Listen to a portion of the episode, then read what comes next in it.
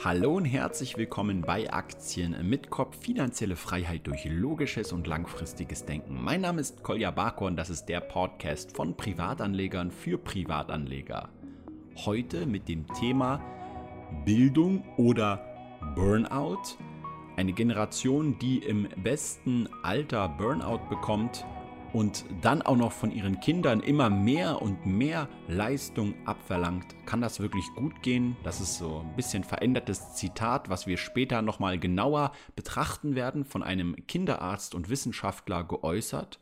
Und der Pascal Wegner, den kennt ihr vielleicht schon aus vorigen Podcasts, hat dazu eine etwas gegenteilige Meinung gehabt, indem er gesagt hat, nun ja, wenn in der heutigen Zeit schon viele Leute in Altersarmut rutschen, und nicht genug Geld in ihrem Leben aufgebaut oder verdient haben, aufgebaut meine ich natürlich eher dann das Vermögen, dann ist es doch vielleicht fatal, wenn wir jetzt auch noch weniger Leistung von den Kindern abverlangen, weil die dann doch erst recht in Armut rutschen werden.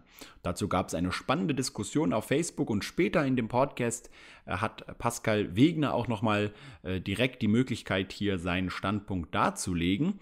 Er wird also später nochmal kurz hier auftauchen. Und ich wollte aber dieses Thema allgemein auch nutzen, um einfach mal aus meiner Perspektive darüber zu sprechen, wie ich das eigentlich mit der Finanzbildung allgemein mit meinem Sohn so mache und äh, das Thema Leistung und Förderung von Kindern und so weiter sehe.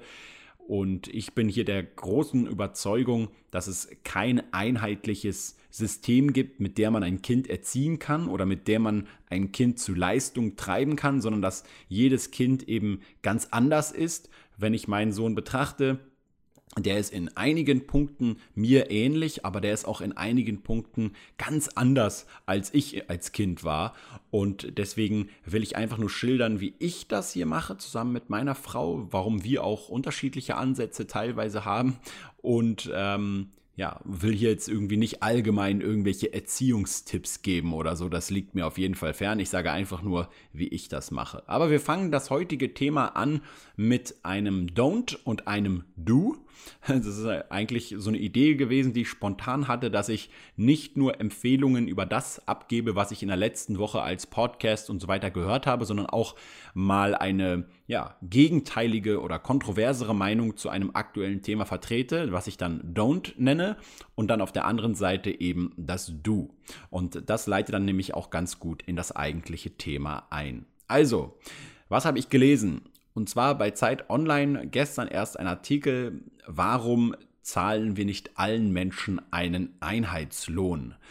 Und dort geht es dann, geschrieben ist dieser Artikel von einem Journalisten namens Bernd Kramer, freier Journalist, der ist 1984 äh, geboren, also ein Jahr älter gerade mal als ich hat an der Universität äh, Köln Volkswirtschaftslehre studiert und Politikwissenschaften und jetzt schreibt er unter anderem als freier Journalist eben für Zeit Online. Ja, und dieser Artikel, ich verlinke ihn euch natürlich in den Show Notes.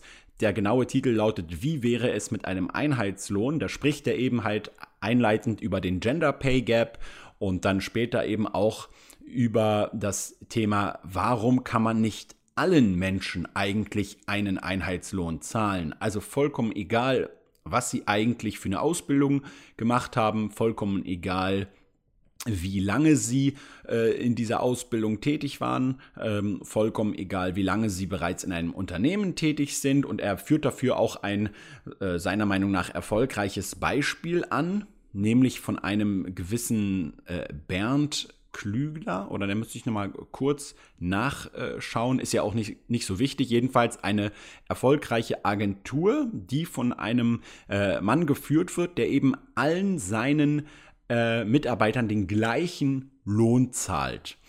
Und Bevor wir jetzt zu diesem Thema Lohngleichheit und so weiter kommen, wollte ich erstmal noch äh, auf den ersten Standpunkt von Herrn Bernd Kramer, der ja auch Volkswirtschaft studiert hat, eingehen, nämlich äh, wo er sagt, man könne ja aktuell die Leistung überhaupt nicht mehr messen. Also wer kann in einem Unternehmen zum Beispiel messen, wer wie viel geleistet hat? Also ist es jetzt der Manager, der mehr geleistet hat als der Mitarbeiter, der am, am irgendwie Band steht? Oder ist es vielleicht die Sekretärin, die die ähm, Termine des Managers und so weiter ähm, ähm, äh, managt und das wäre ja überhaupt nicht mehr messbar in der heutigen Zeit. Und das ist natürlich hier schon der erste extreme volkswirtschaftliche Unsinn, der hier behauptet wird. Denn natürlich kann man eine Leistung ganz einfach messen. Und das kann man dadurch, indem man das benutzt, was wir alle hoffentlich zur Genüge auf unserem Konto und in unserem Portemonnaie haben, nämlich anhand von Geld. Und zwar anhand von dem Geld, was jemand bereit ist, für etwas zu zahlen in unserer Volkswirtschaft, also in Bezug auf ein Produkt oder eine Dienstleistung. Und je nachdem, wie viel Geld jemand bereit ist dafür zu zahlen, kann man ganz klar messen, wie viel etwas anderes auf einem Markt wert ist und somit auch, wie viel Leistung es erbracht hat. Weil es gibt hier einen ganz fundamentalen äh, Denkfehler, ich habe auch über den schon mehrmals gesprochen, dass man Leistung definiert danach, was jetzt jemand zum Beispiel an körperlich anstrengender Arbeit verrichtet hat. Aber ähm, das, da nehme ich immer das Beispiel des Strandes, wo jemand steht und ganz angestrengt fünf Stunden lang eine Grube gräbt, um sie dann wieder genauso angestrengt zuzuschütten. Hat er jetzt also körperlich sehr anstrengend gearbeitet, aber hat er was geleistet? Ja, diese Leistung, die wird in einer Volkswirtschaft ja immer an einem Ergebnis gemessen und ob jemand bereit ist, für dieses Geld, für dieses Ergebnis mit seinem eigenen Geld zu zahlen. Und daran kann man eigentlich jede Leistung vollkommen perfekt messen.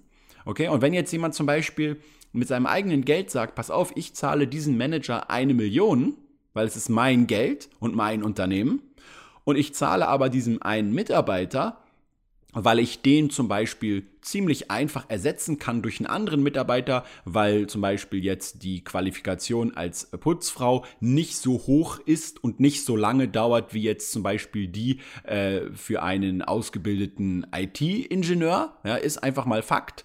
Ähm, dann ähm, kann ich sozusagen auch bestimmen, wem ich sozusagen wie viel Geld zahle und daran ganz einfach messen, wer mehr Leistung bringt, okay? Weil es geht ja immer in einer freien Welt jedenfalls darum, was jeder Mensch mit seinem eigenen Geld tun will. Und daran kann man das eben ganz einfach messen.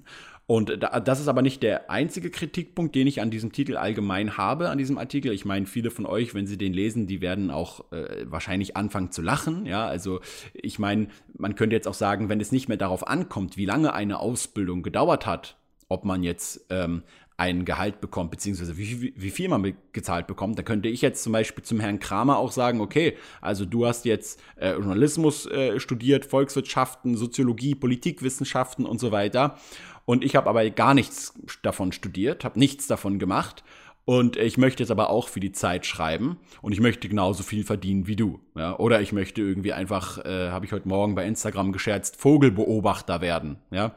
Und, äh, oder möchte einfach zu Hause sitzen und irgendwie die Sandkörner am Strand zählen. Und dafür will ich jetzt den gleichen Lohn haben wie jemand, der aber tatsächlich etwas Nützliches macht. Ja? Und dieses Nützliche ist halt immer das, was auf der anderen Seite jemand eben auch bereit ist zu bezahlen. Und deswegen können wir darüber natürlich perfekt messen, wie viel Leistung Leistung jemand tatsächlich bringt. Und der letzte Kritikpunkt, der bezieht sich dann so eher auf, eines, auf ein Ende, äh, auf eine äh, Stelle am Ende des Textes, wo er dann sagt, naja, könnte dieses System, was der äh, Agenturleiter dort bei seinen Mitarbeitern umsetzt, nämlich könnte das auch woanders funktionieren überall? Also, dass man allen Mitarbeitern den genau gleichen Lohn bezahlt und das wäre dann ja gerecht, ja. Ähm, dann kann ich natürlich so sagen, natürlich könnte das woanders funktionieren. Aber das heißt ja noch lange nichts. Das heißt ja nicht, dass sozusagen nur weil es jetzt zum Beispiel woanders funktioniert, man es jetzt überall anwenden muss oder sollte. Und genau das ist immer das Problem, was ich mit, mit solchen Artikeln allgemein habe, dass man einfach sagt, okay, es kann hier funktionieren und es funktioniert auch, aber nur weil es jetzt da funktioniert, heißt ja nicht, dass wir es jetzt irgendwie gleich ins Gesetz oder in, in Stein meißeln müssen, um es irgendwie auf andere zu übertragen und auf jedes andere Unternehmen, damit wir überall diese sehr persönliche Meinung von Gerechtigkeit etablieren und die Freiheit der anderen dadurch beschränken. Das heißt, in einer Marktwirtschaft muss es immer den Wettbewerb an Ideen geben. Genau wie ich jetzt zum Beispiel hier mit meiner Idee gegen die Idee von dem Journalisten rede okay? Und beide natürlich zu Wort kommen müssen, damit sich andere Leute davon überzeugen können. Genauso muss es ja auch in der Marktwirtschaft unterschiedliche Ideen und Wettbewerbsmöglichkeiten geben, damit sich eben das durchsetzt, was von vielen anderen eben ähm, äh, äh, gefordert wird oder beziehungsweise mit ihrem eigenen Geld bezahlt wird. Und da ist es ja durchaus so, dass es ganz unterschiedliche Möglichkeiten gibt, die nebeneinander existieren können. Okay? Das heißt, es muss also Unternehmen geben können, die sagen, pass mal auf, ich bezahle meinen Mitarbeitern so viel, wie ich will. Okay? Und wenn die damit konform gehen, dann ist es alles super. Und dann muss es auch andere Unternehmen geben dürfen, wo, wo gesagt wird, hey, ich bezahle jeden Mitarbeitern das Gleiche. Okay? Und dann kann man ja ganz einfach anhand von dem Erfolg dieser ganzen Unternehmen prüfen, was setzt sich durch, was setzt sich eher nicht durch. Und je mehr und mehr sich ein Prinzip durchsetzt, desto mehr andere werden das ja aufnehmen automatisch, weil sie merken, das hat Vorteile gegenüber dem anderen System. Aber trotzdem muss man ja die anderen auch erlauben, sonst gibt es ja gar keinen Wettbewerb an Ideen. Und deswegen sollte man äh, das immer so ein bisschen vorsichtig sehen, wenn einer versucht, anhand eines Beispiels gleich sozusagen, okay, das könnten wir jetzt überall anwenden. Aber das muss ich fairerweise sagen, sagt der Herr Kramer auch gar nicht. Er sagt nur, man könnte mal darüber nachdenken. Okay, das war es auch schon zu unserem kleinen Don't diese, diesen, äh, äh, diesen Montag. Und jetzt kommen wir noch zu einem kleinen Do, der dann auch ins eigentliche Thema überleitet, nämlich bessere Bildung mit Milliarden für digitale Technik. Veröffentlicht auf der Seite pixelökonom.de. Die gefällt mir sehr gut. Die habe ich neulich erst entdeckt beim Stöbern und ähm, der postet ziemlich interessante und sehr kurze Beiträge teilweise über ein spezifisches Thema, wie zum Beispiel hier Bildung durch digitale Technik in Schulen, ähm, und erklärt die dann aus ökonomischer Perspektive. Und da wir gerade ja, was so die ganzen Basic Economics in Deutschland häufig unterversorgt sind, weil auch solche Bücher wie eben Basic Economics nicht ins Deutsche übersetzt werden, leider, ähm, wollte ich euch diese Seite generell mal empfehlen und auch den Artikel, denn dort geht es nämlich äh, schon darum, dass jetzt äh, 5 Milliarden Euro investiert werden sollen in äh, die Schulen, um sie im Endeffekt digitaler zu machen. Und äh, der Herr des Pixelökonoms, das ist auch ein, ein Journalist, der auch gleichzeitig äh, sehr viel halt mit Wirtschaft und so weiter zu tun hat, der ähm, sagt eben dazu, dass, naja, das hauptsächliche Problem der Schule dadurch nicht gelöst wird. Nämlich, dass es ein staatliches Bildungsmonopol gibt. Und ein staatliches Bildungsmonopol, da werden jetzt viele Leute gleich wieder sagen, hä, stimmt doch gar nicht, es gibt doch auch Privatschulen und so weiter. Ja, das stimmt schon, aber die Privatschulen haben natürlich extreme staatliche Vorlagen und also Aufgaben beziehungsweise, äh, wie sagt man nochmal, eher nicht Vorlagen, sondern Verpflichtungen, ähm, die sie einhalten müssen. Sie sind also nicht frei in ihrer Unterrichtsgestaltung. Ja? Und deswegen müsste dieses staatliche Bildungsmonopol erstmal aufgelöst werden, sodass auch andere Anbieter im Endeffekt anfangen können, ihre eigenen Bildungsangebote vollkommen frei zu gestalten, sodass es auch hier einen Wettbewerb gibt. Und wie es halt immer in der Marktwirtschaft ist, wenn, ein, wenn es einen Wettbewerb gibt, dann gibt es insgesamt mehr Angebote, sowohl für Leute mit mehr Geld als auch Leute mit wenig Geld. Und diese Angebote sind insgesamt besser als das, wenn es nur ein Monopol gibt. Ja, das hat eigentlich der Wettbewerb überall auf der Welt immer wieder an zahlreichen Beispielen gezeigt. Und das bedeutet eben nicht, dass man dann sagt, okay, wir erlauben jetzt irgendwie einer bestimmten privaten Schule ein bestimmtes Konzept, was irgendwie dann zu 80 Prozent aber den staatlichen Lehrplan enthält und so weiter zu etablieren, sondern das bedeutet, okay, Kolja, wenn du eine Schule gründen willst, wo du sagst, okay, das ist jetzt hier das, äh, die Unternehmerschule, okay, und da äh, gibt's irgendwie nur einen halben Tag lang immer mit allen Schülern den Unterricht in der Klasse, und da machen wir zum Beispiel alle Inhalte, die die anderen Schulen halt machen, einfach immer genau durch zwei, sodass sie nur 50 Prozent dieser Inhalte haben. Und die, die übrige Zeit gehen wir immer raus, direkt in irgendeine Art von Unternehmen, äh, in irgendeinen Park, in irgendeine Art von externer äh, schulischer Bildung, wo wir also direkt auf der Straße etwas lernen, sodass wir im Endeffekt 50 Prozent äh, ähm, normales Abitur und 50 Prozent ähm, ähm, äh, Straßenabitur haben. Okay? Und wenn, wenn jetzt äh, andere Leute sagen, hey, das finde ich gut, da will ich mein Kind hingeben, dafür will ich auch zahlen, sodass die Schule betrieben werden kann und so weiter, ähm, dann äh, sagen die, okay, könnt ihr machen. Okay? Und wenn dann die äh, Eltern aber schnell merken, boah, das funktioniert überhaupt nicht, ja, das ist, mein Kind wird einfach total dumm dadurch und kriegt überhaupt nichts mehr mit, dann werden sie logischerweise ihre Kinder wieder woanders hinschicken und ich werde pleite gehen damit und keiner wird es mehr machen. Und das ist eben wirklich echte Marktwirtschaft, dass also neuen Ideen äh, die Möglichkeit ge, äh, äh unter, ähm, unterbreitet wird, auch zu existieren. Okay, aber das haben wir eben aktuell nicht. Und jetzt kommen wir jetzt von diesem, von dieser Empfehlung, ja, nach bereits äh, ja 15 Minuten Podcast. Aber es ist, wer das nicht will, kann ja auch in Zukunft einfach ein bisschen vorspulen, bis es zum eigentlichen Thema gibt. Ich fand es jedenfalls ganz interessant zu lesen, kommen wir jetzt zu diesem eigentlichen Thema und dem eigentlichen Zitat. Und da will ich als erstes mal kurz den Pascal ähm, die Möglichkeit geben, hier auf dieses Zitat einzugehen und natürlich auch als erstes mal vorzulesen, worum es da eigentlich geht. Eine Generation, die zunehmend in den besten Lebensjahren mit Burnout zu kämpfen hat, entwirft für ihre eigenen Kinder einen Lebensweg mit noch mehr Tempo, noch mehr Leistung, noch mehr Förderung in Gänsefüßchen. Sie funktioniert Kindergärten zu Schulen um, weil sie glaubt, Kinder, die früh Mathe lernen, seien schneller am Ziel. Moment mal, an welchem Ziel? Zitat Ende. Und das Ganze ist von Herbert Renz-Polster, deutscher Kinderarzt, Wissenschaftler und Buchautor. Ja, und dann hat der Pascal darunter einen interessanten Kommentar geschrieben. Und was er damit gemeint hat oder bezweckt hat, das äh, kann er uns gleich selbst beantworten, denn ich habe ihn hier heute im Podcast wieder spontan kurz eingeladen. Und Pascal, du kannst mich gut hören, oder? Ich kann dich super hören. Hallo Kolja, grüß dich. Hallo.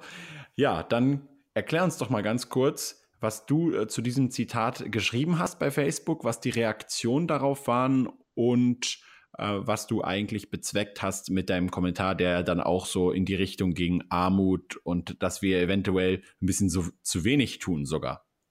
Äh, genau, richtig, sehr gerne. Also ich bin über den, über dieses Bild, was dieses Zitat beinhaltete, ganz zufällig in meiner Timeline gestoßen von einer Mutter, mit der ich äh, relativ gut befreundet bin und habe darunter einfach in meiner mhm. sarkastisch provokativen Art, nichtsdestotrotz auch mit dem wahren Inhalt, ähm, einfach mal einen Kommentar abgelassen. Ich bin ja nun dafür bekannt, dass ich immer der einer von 100 bin, der das Gegenteil sagt von allen anderen 99 Leuten. Und ähm, so habe ich doch einfach mal sinngemäß äh, das Ganze volkswirtschaftlich betrachtet und habe ganz einfach die Frage oder die ähm, oder ganz einfach dargestellt, dass heutige Rentner in der Armut leben. Das weiß ich nicht, ob das stimmt, aber dieses Gefühl bekomme ich ununterbrochen aus Facebook, Fernsehen und Radio vermittelt.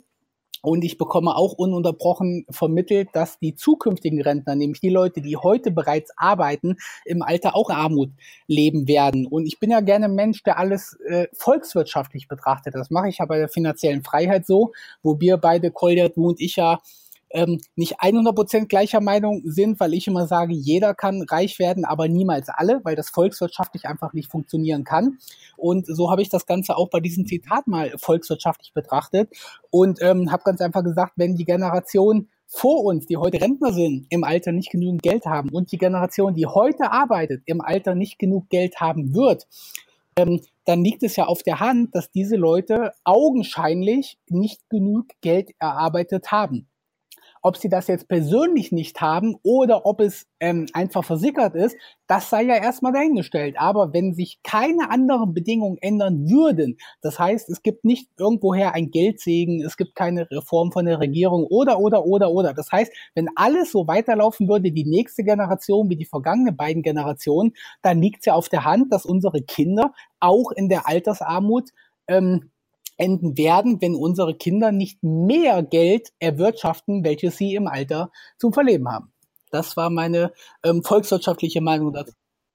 Okay, das heißt, du siehst es nicht so, dass man ähm, jetzt äh, irgendwie zu wenig äh, Leistung erbringt, äh, beziehungsweise zu viel Leistung jetzt schon in der Schule erbringt und das Ganze so ein bisschen zurückschrauben sollte, sondern du siehst es eher so, dass du sagst, naja, naja wenn die Leute jetzt schon äh, zu wenig verdienen und zu wenig haben, dann wäre es jetzt sozusagen ja tödlich, wenn man jetzt noch weniger Ansprüche hat und die Leute sagt und den Leuten sagt, okay, dann müsst ihr eben keine Mathe früher lernen und so weiter oder euch keine Ziele setzen, was ja im Endeffekt so ein bisschen, glaube ich, diese Kritik von dem, von dem Her Herbert Polster ist. Ähm, das ist richtig soweit. Ich halte das Bildungssystem für sehr, sehr komplex und ich ähm, habe einfach auch nicht tiefgehend genug, äh, genug tiefgehende Einblicke da drin, um da wirklich eine abschließende, fundierte Meinung zu haben. Aber es liegt aus meiner Sicht auf der Hand, mhm. dass, ähm, dass das, was die Leute lernen, nicht ausreicht, um genügend damit Geld zu verdienen, um auch im Alter genügend Geld zu haben.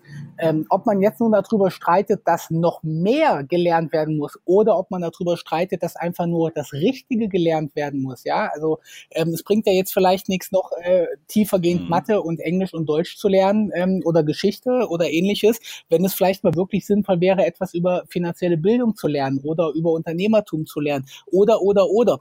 Fakt ist aber, dass die Kinder von morgen bessere Leistungen dahingehend erbringen müssen, dass sie mehr Geld zur Verfügung haben. Ja. Ob sie nun die als Leistung lernen, weniger zu konsumieren, weniger Schulden zu machen, ähm, mehr Geld durch Unternehmertum, durch Investieren zu verdienen, ähm, da habe ich keine, äh, habe ich nicht habe ich nicht keine Antwort auf der Hand liegen zu. Aber Fakt ist, dass so wie es aktuell ist, reicht es einfach nicht. Das kann ich einfach beobachten. Ähm, habe jetzt aber, wie gesagt, keine konkrete Lösung, was man besser machen könnte, weil wenn ich die hätte, dann wäre ich wahrscheinlich erfolgreicher Politiker und würde einfach sagen, ich habe die Lösung, würde sie umsetzen und alles wäre gegessen.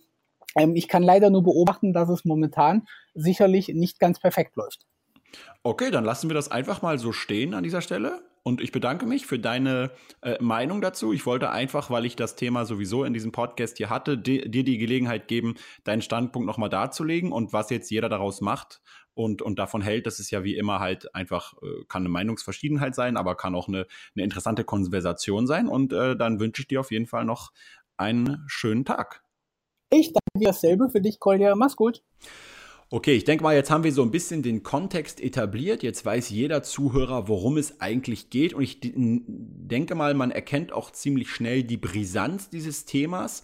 Und ähm, ich sehe es nicht so, wie die Kritiker von Pascal bei Facebook, die gesagt haben, naja, du musst ja erstmal selber ein Kind haben, um darüber zu urteilen und so weiter, sondern ich denke, dass eigentlich jeder hier äh, eine Meinung äh, zu haben sollte und kann.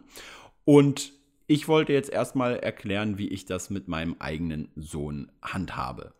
Beziehungsweise, was mache ich in diesem Kontext mit ihm und was mache ich aber vor allem nicht. Also das Erste, was ich nämlich nicht mache, ist mir ständig Sorgen zu machen darüber, ob mein Sohn später irgendwie erfolgreich wird oder ob er mitkommt oder ob er sozusagen auf dem, äh, auf dem Karriereweg Erfolg hat. Ja, also mein Sohn lernt auch nicht Mandarin, ja, also da, weil ich irgendwie Angst davor habe, dass irgendwelche Chinesen hierher kommen und äh, meinem Sohn sozusagen alle Jobs wegnehmen und so weiter. Also das erste, was ich mir nicht mache, ist ständig Sorgen, denn ich glaube, dass dieses Sorgengemache sich indirekt auf das Kind wieder überträgt und die Kinder, die ja sehr viele Dinge auch ähm, intuitiv wahrnehmen, auch was so zwischen Ehepartnern und so weiter ab, abläuft, äh, worüber man sich streitet, welche Inhalte so äh, das Tagesgeschäft bestimmen. Und ich glaube, dass wenn man sich halt die ganze Zeit Sorgen macht und das Kind schon lernt, okay, man muss sich über alles ständig Sorgen machen, ja, dass dann, dass das nicht unbedingt so die beste Möglichkeit zur, zur Entfaltung der Persönlichkeit ist. Das heißt, das Erste, was ich mir eben nicht mache, ist mir ständig Sorgen zu machen. Dann geht es zum Beispiel auch weiter in den Bereich der Sprachen. Also mein Sohn, wozu braucht der Chinesisch? Vollkommen schwachsinnig, ja. Also der, der äh, drei Sprachen lernt hier. Einmal Spanisch, Englisch und Deutsch dann hat er einen Großteil der, der, der äh, Sprachen eigentlich abgedeckt, die man weltweit äh, so sprechen kann. Natürlich nicht alle, aber äh, ich denke mal mit Spanisch und Englisch allein schon kann man sich überall schon halbwegs gut zurechtfinden. Und wenn wir jetzt mal überlegen, wo die aktuellen Google-Übersetzungsleistungen äh, jetzt schon sind mit künstlicher Intelligenz. Also äh, ihr müsst einfach nur mal äh, bei Google Translate äh, einen englischen Satz äh, am besten einen, der ein bisschen schwieriger ist, von einem Buch oder so, kopieren oder auch einen längeren Text kopieren und dann auf Deutsch übersetzen lassen und ihr werdet sehen, wie unfassbar gut dieser Übersetzer geworden ist. Also natürlich noch nicht perfekt, aber richtig, richtig krass viel verbessert. Und das bedeutet natürlich, dass wir das in in wahrscheinlich fünf bis zehn Jahren noch viel besser haben werden. Das heißt, dort wird es wahrscheinlich schon dann irgendwelche Earplugs geben, die mir on the fly das Chinesische direkt übersetzen ins Deutsche. Ganz günstig irgendwie kann ich es dann noch mit Apps verwalten, wo ich einfach mir direkt die neue Sprache irgendwie per App auf mein Handy und so weiter installiere und so weiter. Und deswegen ist es so meiner Meinung nach so eine absolute Zeitverschwendung, jetzt äh, irgendwie zu versuchen, einem kleinen Kind Chinesisch einzuprügeln. Aber wie gesagt, ist nur meine Meinung. Wer, wer das machen will, kann das durchaus tun. Ja.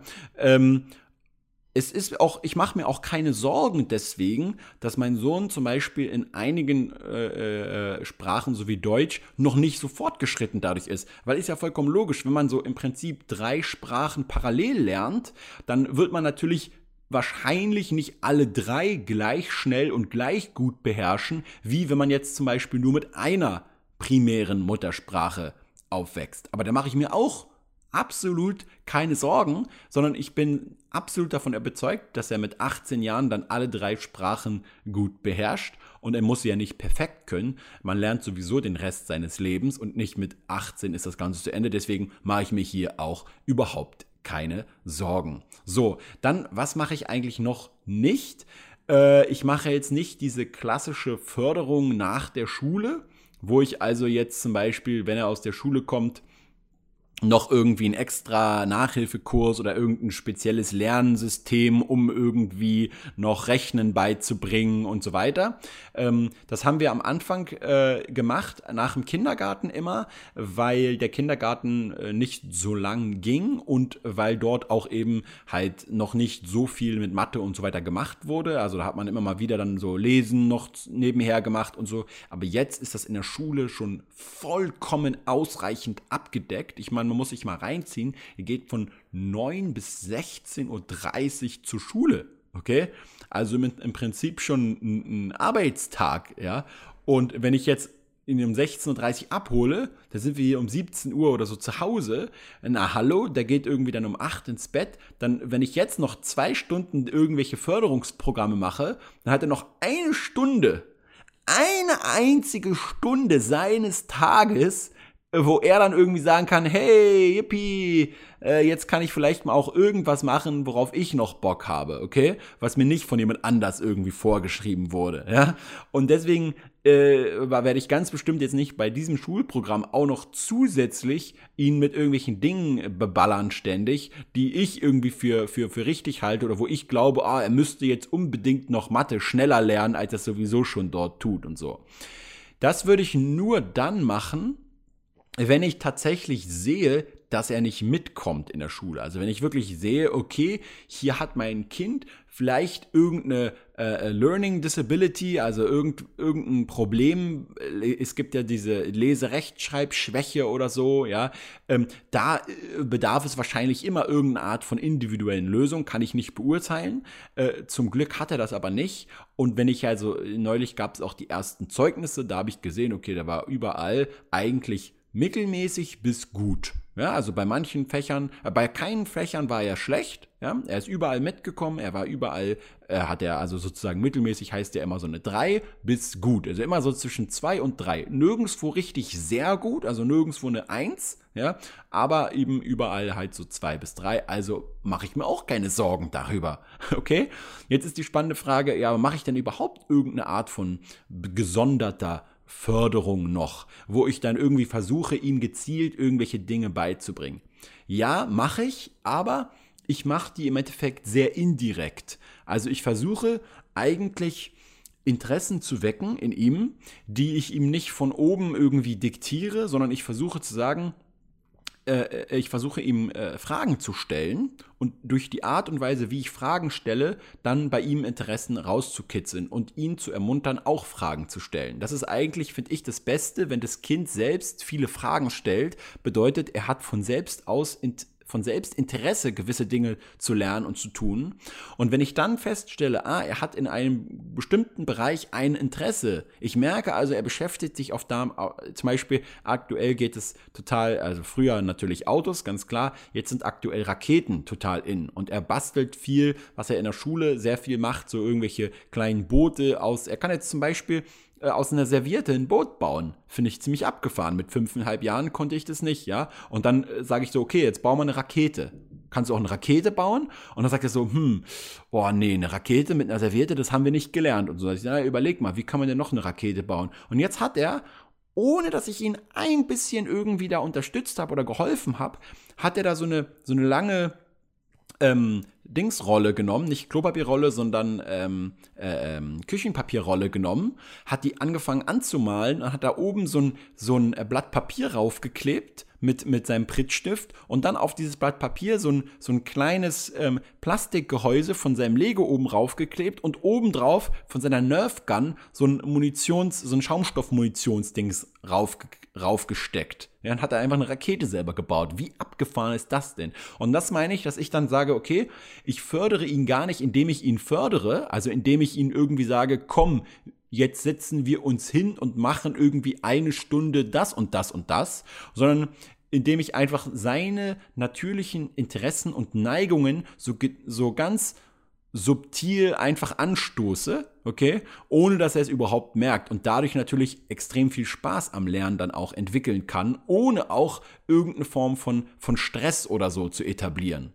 Und Ähnlich ist es auch bei dem ganzen Thema Finanzbildung. Ja, also wie sieht die Finanzbildung aus? Hier habe ich natürlich logischerweise aufgrund meines eigenen äh, Berufsfeldes und so, äh, ja, da hat man, glaube ich, immer so eine Tendenz, dass man natürlich, wahrscheinlich wird ein Musiklehrer auch se sein, seinen Kindern äh, mehr Musik beibringen als jetzt ein, eine, ein Anwalt oder jemand, der sozusagen auch hobbymäßig weniger Musik macht. Ich denke mal, das ist irgendwie gewisserweise äh, normal und bringe ihm natürlich solche Dinge bei, wie zum Beispiel was ist Geld, äh, wie viel Geld hast du jetzt bekommen, ähm, was ist der Unterschied zwischen 20 Euro und 30 Euro, ähm, was bedeutet reich zu sein, was bedeutet arm zu sein, wie reich sind wir eigentlich, wie reich sind andere Leute, also wenn wir dann irgendwie draußen rumfahren und wir fahren am Yachthafen vorbei und er sieht die großen Schiffe und ich erkläre ihm, okay, das sind tatsächlich Leute, die so viel Geld haben teilweise, dass sie sich so ein ganzes eigenes Schiff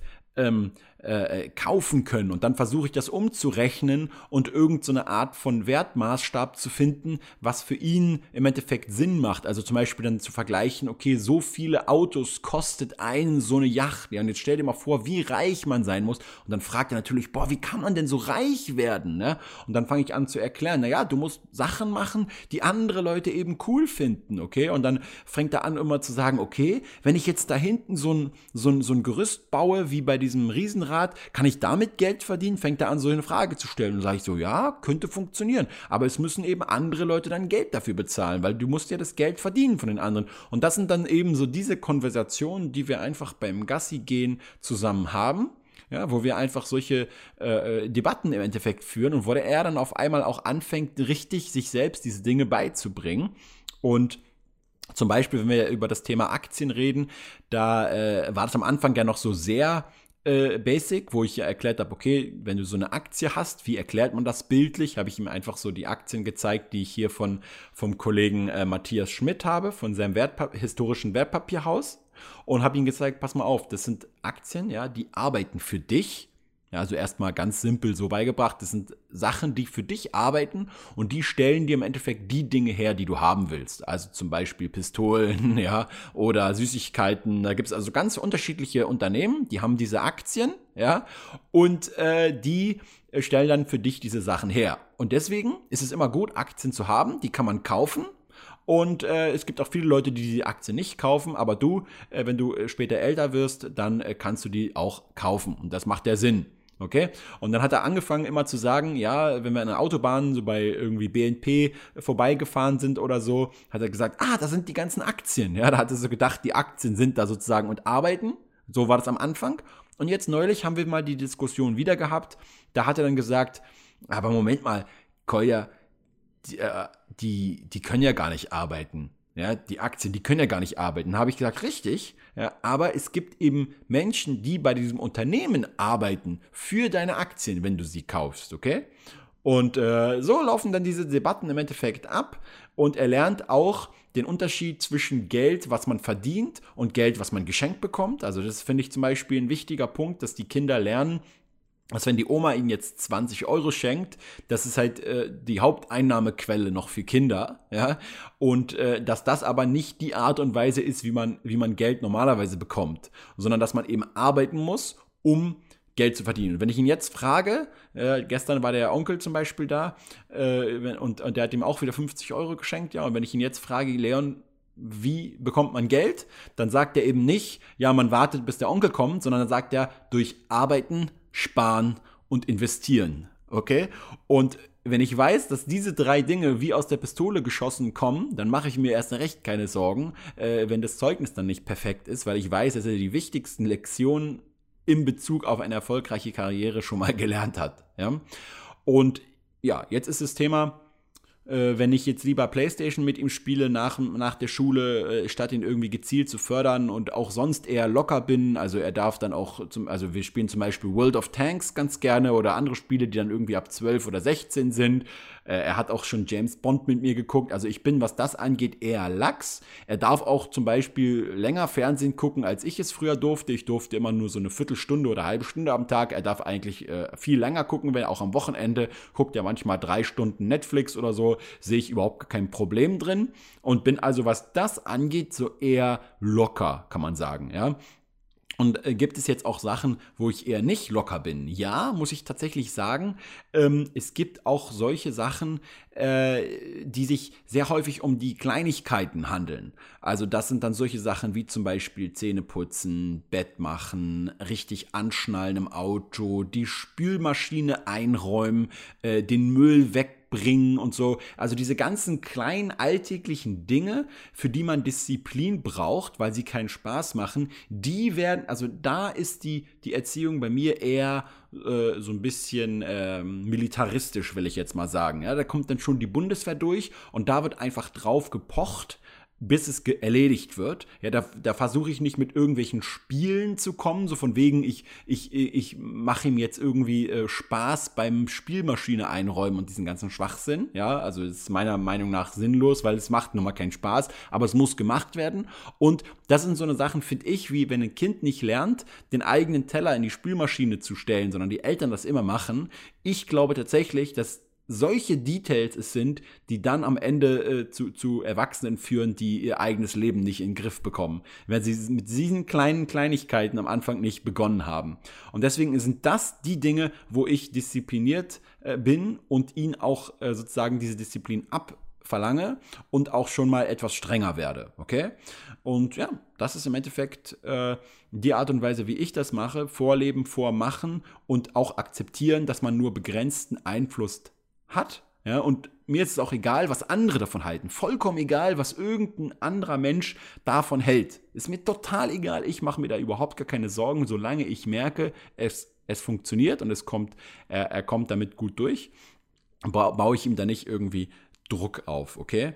Und jetzt, um jetzt nämlich zu diesem Eingangsthema und diesem Thema Burnout und Leistung zurückzukommen, denke ich nämlich, dass hier der Hund begraben liegt, ähm, dass man eben durch diese ganzen Sorgen und Stress einerseits natürlich überhaupt diese, diese, dieses Burnout-Potenzial vielleicht schon etabliert in den Köpfen, ja, oh Gott, wie kann ich nur meine Miete zahlen? Oh Gott, wenn ich jetzt nicht das und das mache, werde ich von der Digitalisierung ausrationalisiert und so weiter.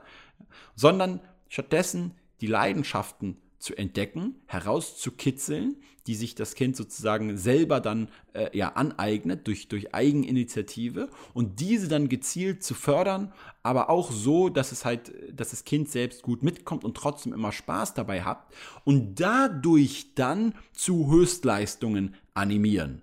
Okay, ich bin also nicht der Meinung, dass die Kinder weniger leisten sollten. Ich denke nur, es geht um das Wie, welche Art von Leistung und wie nehmen sie das überhaupt auch wahr. Okay, und so ist es eben, so mache ich das eben auch bei mir selbst. Ich arbeite zum Beispiel wesentlich länger als 35 Stunden pro Woche. Und trotzdem ist aber ein Großteil, nicht alles, aber ich würde mal sagen, 80 bis 90 Prozent der Arbeit, die ich mache, kommt mir gar nicht wie Arbeit vor, weil es das ist, was mir richtig Spaß macht. Und deswegen kriege ich auch keinen Burnout dadurch. Okay? Ähm, würde ich jetzt sozusagen den ganzen Tag nur Sachen machen, die mir keinen Spaß machen und hätte dann noch zusätzlich Druck oder so, dann äh, wüsste ich nicht, was mit mir passieren würde. Ja, aber dadurch, dass ich weiß, okay, das macht mir alles Bock und es ist sozusagen kein negativer Stress da, sondern nur von wegen dieser Stress, dass man mehr machen will, weil es so geil ist und weil es so viel, äh, also so beginnt immer mehr und mehr Spaß zu machen, und dann ist das doch optimal. Und deswegen würde ich eher sagen, es geht immer um das Wie. Und man kann Kinder und andere Menschen eben auch zu Höchstleistungen animieren, indem man äh, äh, sie nicht überfordert, sondern indem man das einfach halt richtig macht. Und äh, ja, das ist sozusagen meine Meinung zu dieser ganzen Debatte. Und ich bin gespannt, was die anderen davon halten. Jeder hat, wie gesagt, seinen eigenen Ansatz hier. Und ich will gar nicht sagen, dass meiner der richtige ist. Es ist auf jeden Fall der, den ich bei unserem Kind durchziehe. Und meine Frau ist sowieso noch so ein bisschen anders, was viele Dinge angeht. Und das finde ich aber auch überhaupt nicht schlimm. Ehrlicherweise finde ich das sogar auch gut. Natürlich muss man sozusagen, äh, wenn es sozusagen einheitliche Regeln, muss es natürlich geben. Es kann nicht sein, dass das Kind sozusagen lernt, ah, ich darf sozusagen das an dem Tag schon, aber an dem Tag auf einmal nicht mehr und so weiter, je nachdem.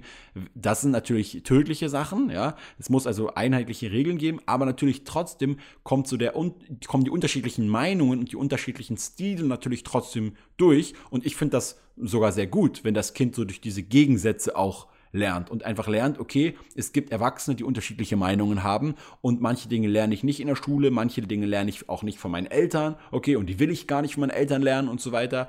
Und das sind dann auch wieder Sachen, die man als als Vater auch akzeptieren muss eben, ja, dass wenn man halt ähm, jetzt zum Beispiel, also mein, mein Sohn zum Beispiel, der redet mit mir nicht Spanisch. Ich weiß nicht warum, er redet es nicht mit mir. Er, er, er ist gewähnt, gewohnt, von, mit mir Deutsch zu reden. Englisch hat er komischerweise kein Problem mit. Wenn ich mit anfange, so ja, mit Zählen üben und wir fahren Auto, und ich sage ihm, okay, how fast are we driving? Und dann fängt er an so zu sagen 100 und 99 und fängt an so, das ist alles kein Problem, aber er redet partout mit mir nicht Spanisch. Und ich weiß nicht warum. Vielleicht ist es ihm zu peinlich, weil ich nicht so gut spreche wie er oder äh, weiß ich nicht. Dann, das ist einfach eine Sache, die ich akzeptieren muss, genauso wie dass ich akzeptieren muss, dass mein Hund nicht gerne schwimmen geht wie andere Hunde, okay?